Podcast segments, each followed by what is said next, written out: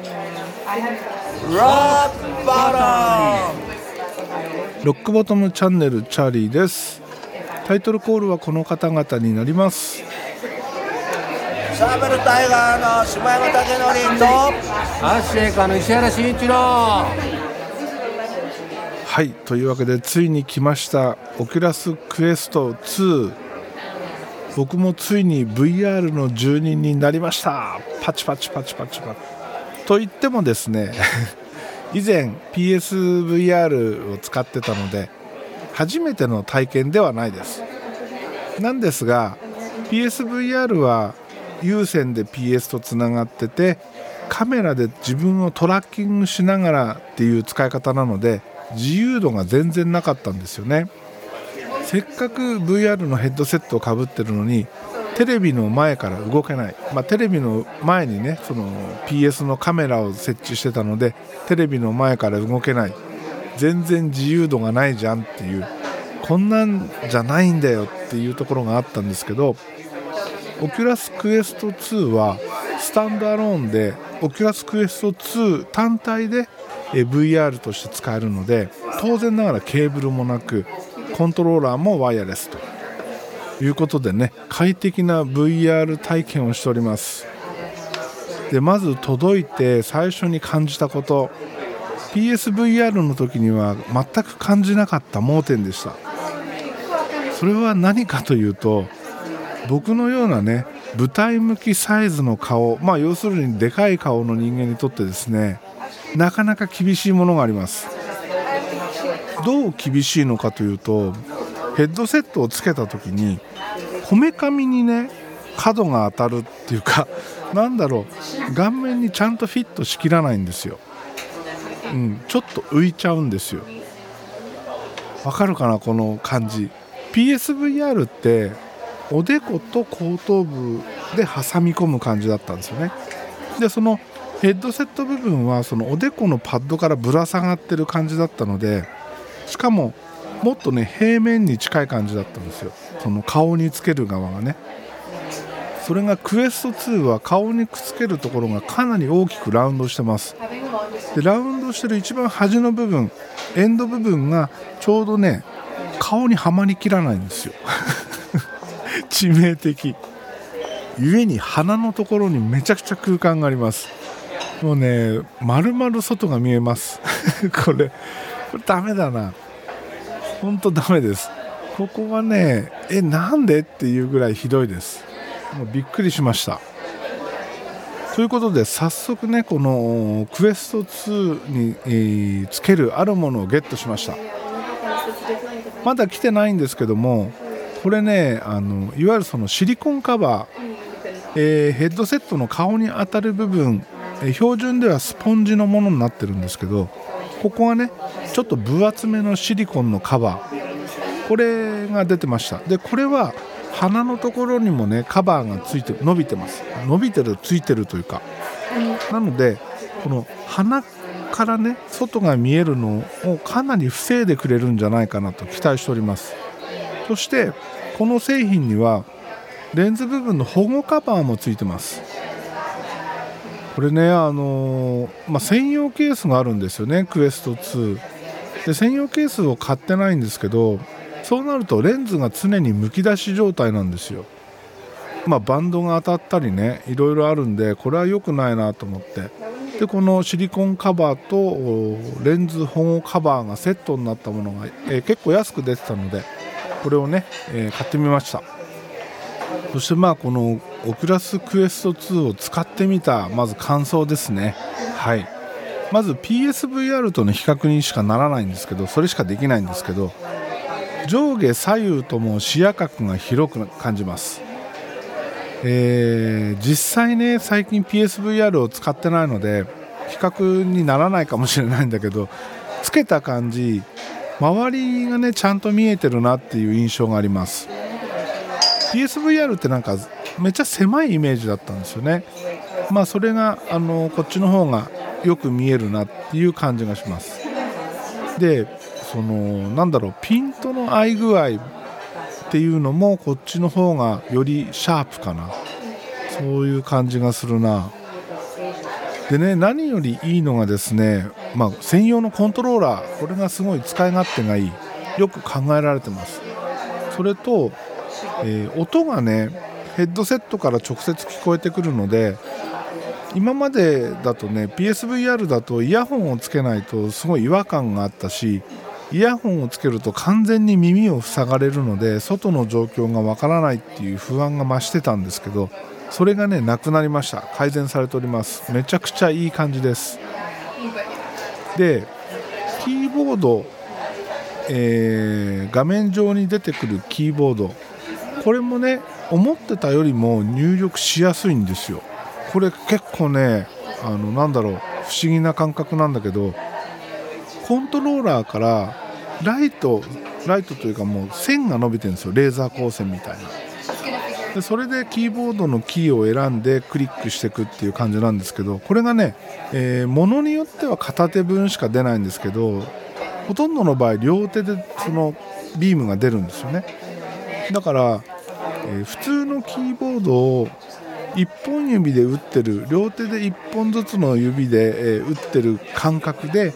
入力できます。だからね意外と早く打てるんですよ。思ってるよりも。ただキーボードのレイアウトがねそのアプリによって違うってこれがねなんとかしてほしいんですけどものによっては ABCD っていう並びなんですよ。だけどものによってはクワティなんですよ。個人的にはクワティの方が全然打ちやすいんですよ。これ本当 どうにかしてほしい。で日本語英語の切り替えもできるし意外と本当このキーボードは使えます。まあ、なんでねこのキーボードの話をしたかというと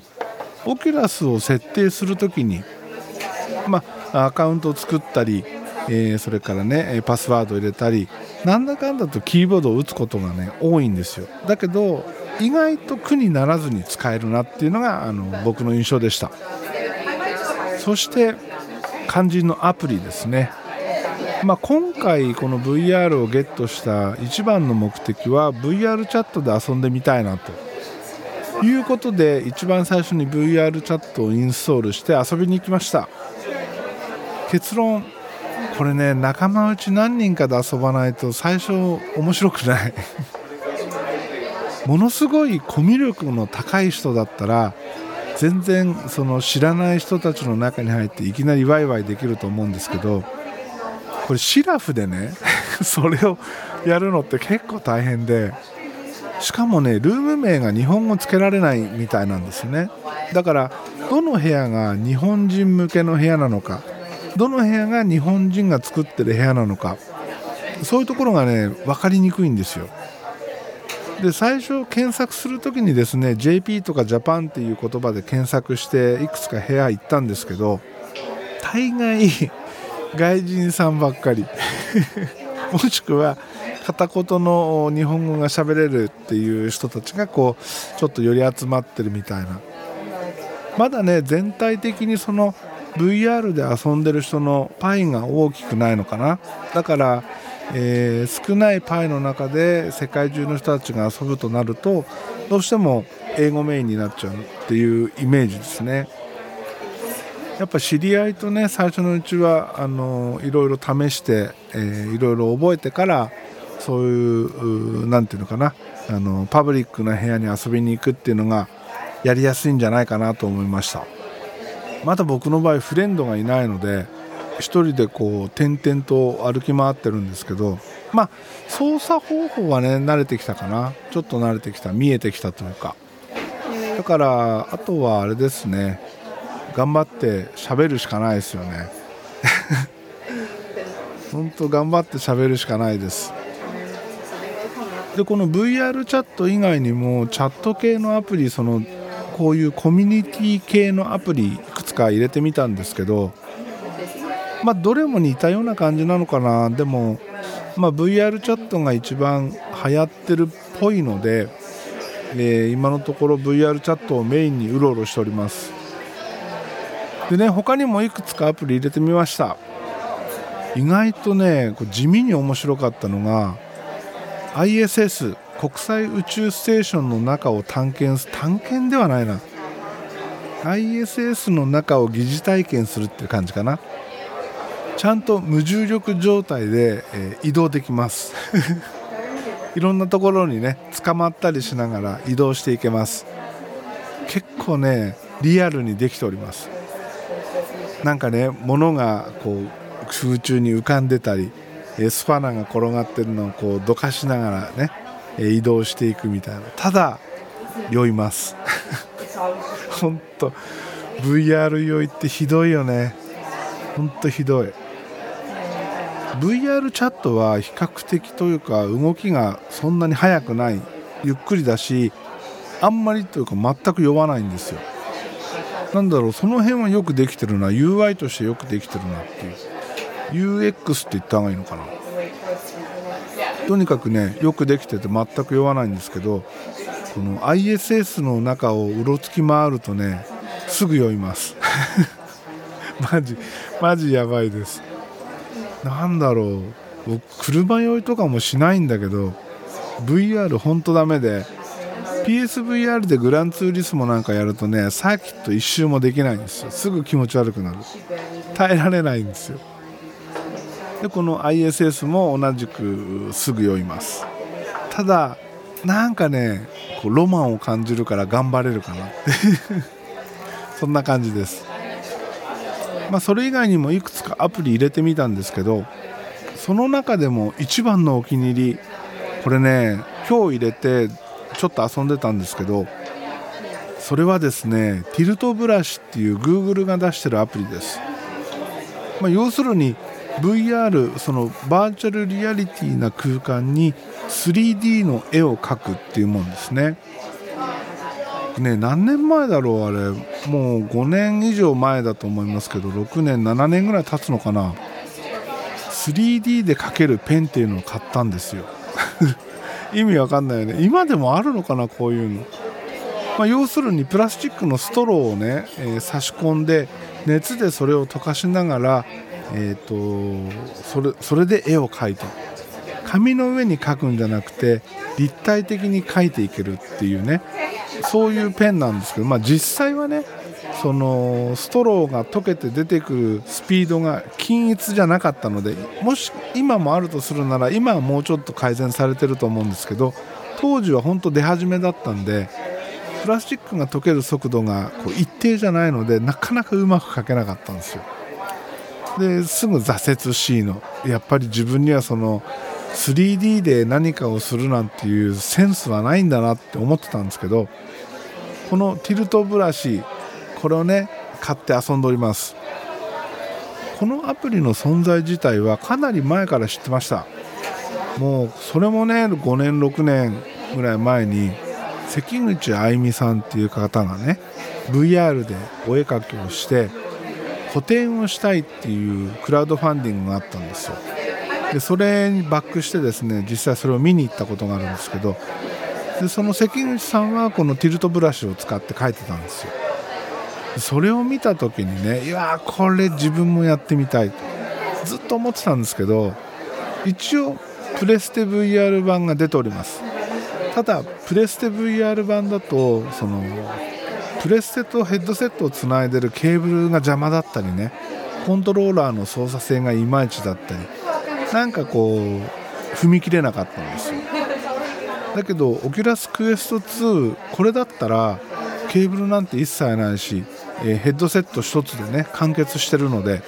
楽しめるんじゃないかなと思って、えーさっきポチってみました。結論からいくとこのティルトブラシがね最強アプリだな。一番楽しい。めっちゃ面白い。うん。まだその落書きレベルで何かね作品として見せられるようなものなんて当然書けてないんですけどでもねなんだろうすげえ楽しいですね。3D 空間その自分の等身大のものが描けるっていうか、うん、なんて言ったらいいんだろう。で操作方法もめっちゃ考えられててまあ、デフォルトの使い方デフォルトの設定しか試してないんですけど左手のコントローラーがパレットになってたりそのアンドゥだったりその筆を選ぶっていうねそういうような操作になります。で右のコントローラーで絵を描いていくっていうスタイルになってるんですよ。これねめっちゃ考えられててすげえいいなっていう。オキュラスクエストって最初の設定でですねどのエリアどの範囲で、えーこの VR を楽しむかっていう設定するんですよ。そうするとその設定したエリア、えーから出ようとした時はみ出そうとした時に画面上にねあのここまでですよっていうような印が出てくるんで物にぶつかりにくくなると。そういう構造になってます。でこのティルトブラシで遊ぶ時はちょっと広めのエリアを取ってですね自分が動きやすいように広めのエリアを取ってでその中で絵を描いていく。いやほんとね全身を使って絵を描くっていうねなんか今までにない体験。うん。そしてその絵の中に入っていけるっていうね。絵の中から外を見ることができる。これはねやってみてほしいな。めっちゃすごい。関口さんみたいにね、えーちゃんとした絵が描けるようになるともっとすごいんだけど落書きレベルでも楽しいです。ほんとすごい。うん。ちょっとね癖になりそうですね。しばらくはティルトブラシで遊びまくろうかなと思っております。うちはですねまあ部屋がたくさん余ってるので一部屋 VR ルームとして作るのもいいかなっていうふうにねそんな風にも思えるぐらいティルトブラシ最高です。はい。まだねオキュラスクエスト2を触り始めてちょうど丸2日。なのでそれほどいろんなことができてるわけじゃないんですけどこれはねポチってよかったな。でバッテリーバッテリーはね確か34時間ぐらいは持つみたい。で当然モバイルバッテリーをつけながら充電しながら使うっていう方法もあります。で僕は今回ね一緒に長めのケーブル USB ケーブルを買って、えー電源取りながらでも遊べるようにそういうことでね対処しました、まあ、外で使うことがねあるとモバイルバッテリーがいいんですけど結局家の中で使うのがねメインですからね。モバイルバッテリーである必要はないのかなというところです。